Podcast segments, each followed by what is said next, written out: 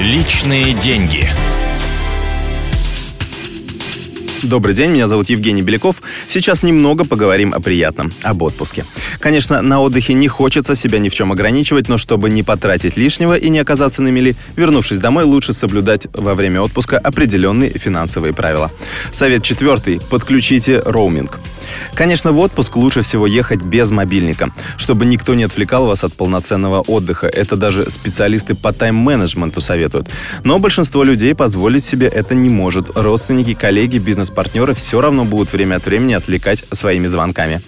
Без грамотного отдыха не бывает грамотной работы, говорит Глеб Архангельский, автор книги «Time Drive. Как успевать жить и работать».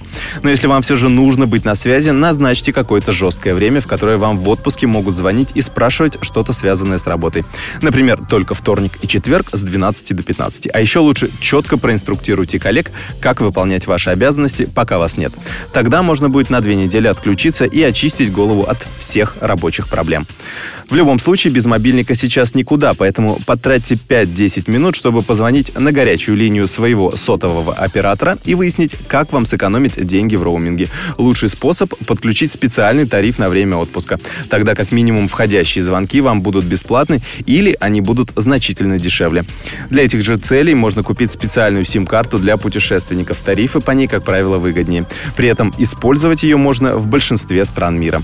А если во время отдыха вы планируете вести активный образ жизни, то лучшая рекомендация – купить местную сим-карту. О том, какой оператор наиболее выгоден, лучше заранее узнать на форумах в интернете. Местный номер особенно пригодится, если вы планируете общаться с местными жителями, заказывать такси, созваниваться с экскурсоводами и друзьями, которые поехали в отпуск вместе с вами. Другие полезные советы отпускникам слушайте завтра в эфире радио «Комсомольская правда».